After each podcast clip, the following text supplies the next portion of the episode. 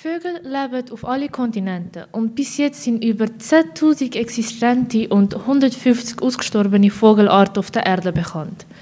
Doch obwohl viele von ihnen nicht lebensgefährlich sind, können sie uns Leben sehr schwierig machen. Das geschah auch im Bezirk Uster. Auf einem Haustag haben sich Weissstörche ein Nest gebaut.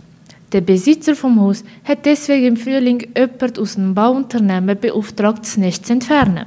Was beide Männer nicht gewusst haben, ist, dass das verboten ist.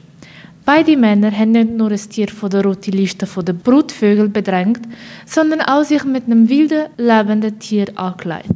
Und das ist so, wie es da gemacht wurde, ist, verboten.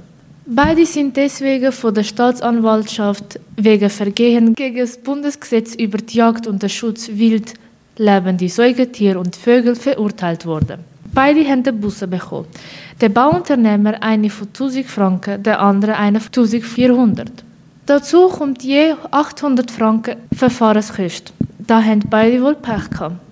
Auch ab dem 1. Januar 2023 gilt im Kanton Zürich das neue Jagdgesetz. Seit einiger Zeit bietet die Stadt Zürich keine Tauben zu füttern. Beim Verstoß von dem Gesetz sollte ab jetzt mit einer Strafe von 200 Franken gerechnet werden. Das Gesetz ist einerseits, um keine Schädlinge wie Ratten und Müsse wegen gelassenen Futter anzulocken, andererseits, damit Tauben zu keinen Plagen werden. Problem ist es, dass es in grossen Tiergruppen Krankheiten sich schneller verbreitet und es liegen jährlich rund 80 Tonnen Taubenkot auf der Straße. Der Fütterungsverbot gilt auch für andere Wildtiere wie Füchse, Dachse und verwilderte Hauskatzen. Wer also unsicher ist, ob man nun das Füttern von bestimmten Wildtieren kann oder nicht kann, sollte am besten gerade sein lassen.